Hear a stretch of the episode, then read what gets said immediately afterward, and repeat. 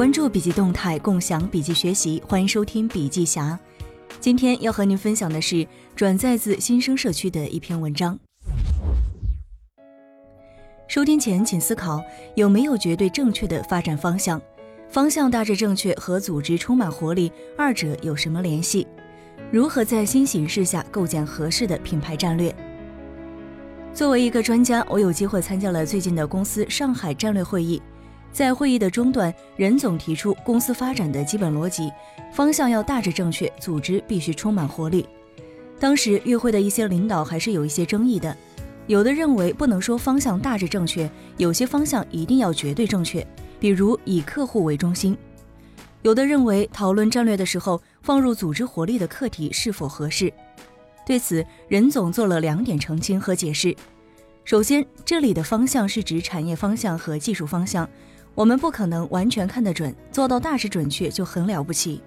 其次，在方向大致准确的前提下，组织充满活力非常重要，是确保战略执行走向成功的关键。方向没有绝对正确，只有大致正确。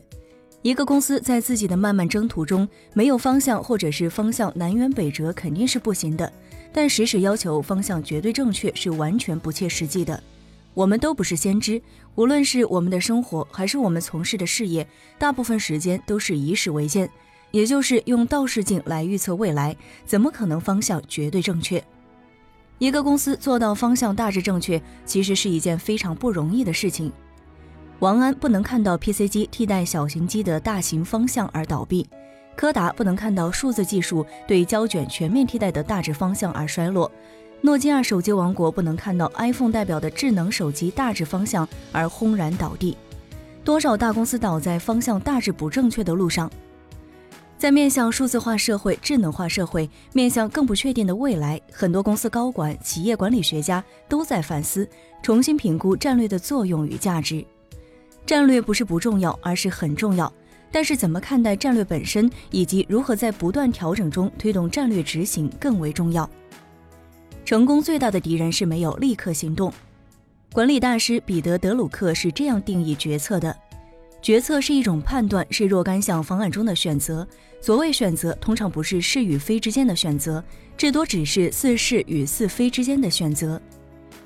任总前一段时间和我们思想研究院对话时说道：“做事业就像舞龙，龙头要抬起来，这就是方向，大致要正确。”更重要的是，随后龙身子要舞动起来，要有力，整个龙才能够舞起来、活起来。说的就是这个道理。军队里流行这样一句话：战术有千百条，头一条就是肯打，离开了肯打，其他的全是白扯。理论玩得非常漂亮，天花乱坠，离开了肯打，一切皆空。成功最大的敌人不是没有机会，而是没有立刻行动。对于一个容易犯官僚主义问题的大公司来说，立刻行动、肯打、能打，就意味着组织活力。阿里巴巴集团 CEO 张勇在其旗下的湖畔大学的讲课中坦言，大部分今天看来成功的所谓战略决策，常常伴随着偶然的被动选择，只不过是决策者、执行者的奋勇向前罢了。其实回头来看，我们很多正确的选择都是偶然做出的。战略是打出来的，已经总结出来的战略基本跟你没关系。华为的发展过程何尝不是如此？华为当年在固网获得成功之后，下一跳的关键是无线领域。但是在无线的领域里，华为碰见了巨大的困难，甚至差点就熬不过来。我们当时只有固网的研发能力，没有想到无线的技术门槛那么高，很多关键技术问题迟迟解决不了。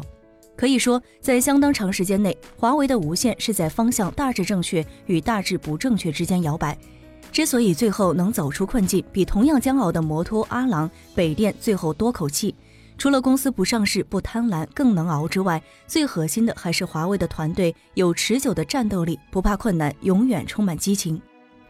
回过头来看，如果华为不能在无线上熬过去，我们现在就是一个奄奄一息的固网公司，不会有现在的圣无线，更不会有什么神终端，连现在大家在新生上斥责华为云计算如何如何，AI 如何如何的机会都没有。华为手机业务发展历史也是如此，回想华为手机发展的过程，犯了不少错误，走了不少弯路，但华为手机怎么就成功了呢？我认为。首先，关键是大致方向正确。在关注客户体验、核心技术、质量往高端品牌发展、拓展全球市场等等方面一直没有改变。然后是整个团队在充满活力和张力，甚至略显鲁莽的老于的带领下，踏踏实实的打好了每一场仗。老于曾经当过一段时间我的领导，他的领导风格和其他人很不一样。刚来的时候，经常用孔子的名言“取乎其上，得乎其中；取乎其中，得乎其下；取乎其下，则无所得”以鼓励我们，让我们瞄准卓越的目标，努力下来，至少能取得中等的成果。我理解这种取乎其上就是大致正确的方向。后来毫无疑问，华为消费者业务也是这样被要求的，也是这样做的。我有个感慨，战略有时候也很神奇，就是一个偶遇接一个偶遇。有时候战略正确，有时候大致正确，有时候甚至大致不正确。战略对的时候，我们能加快发展；不太对的时候，能够及时调整。华为总体上靠的是快，学得快，做得快，改得快。快的后面是勤奋，勤奋的后面就是组织活力，上上下下的组织活力。什么是组织充满活力？我理解这种充满活力是整个组织上上下下的充满活力，特别是决策团队的充满活力。为什么我特别提出决策团队的充满活力？就是因为不确定的未来对战略制定的挑战越来越大，做到大致正确相当不容易。决策执行需要充满活力，决策制定、决策落实、决策调整更需要充满活力。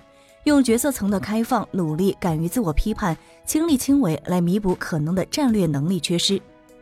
华为在成为一个大公司之后，大公司该有的毛病，比如机构冗余、层层汇报、权力分散、决策缓慢等等，都在发生。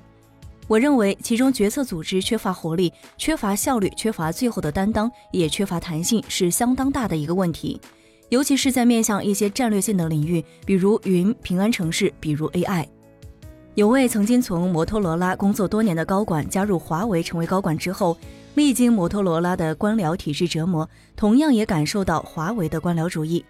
在华为工作多年之后，他曾经很悲哀地说过：“看来在大公司只能用摔跤来学习，什么人都推不动，只有摔了跟头、摔痛了，才能学习，才能有所改变。因为当前面临更不确定的未来，很多关键性的业务决策难度事实上大大增加了，公司决策层在相当多的时候变得更为谨慎。”这种谨慎就转化为对下面业务汇报部门的地狱式煎熬，评审、评审再评审。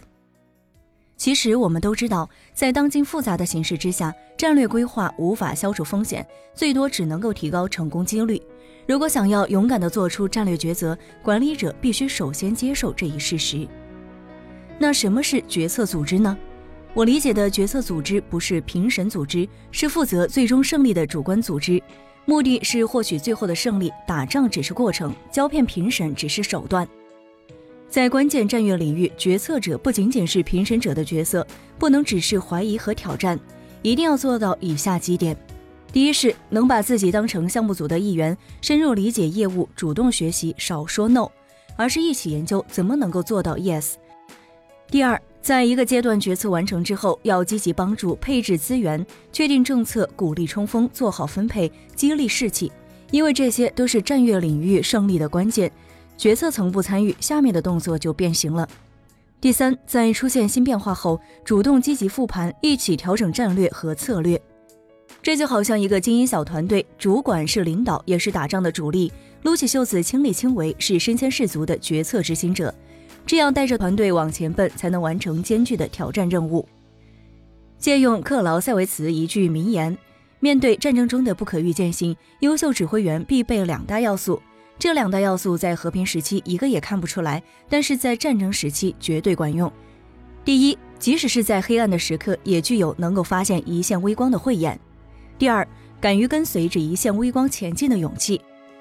对于优秀指挥员个人，前者是智慧，后者是勇气。”对于组织来说，前者是大致方向要正确，后者是组织要充满活力。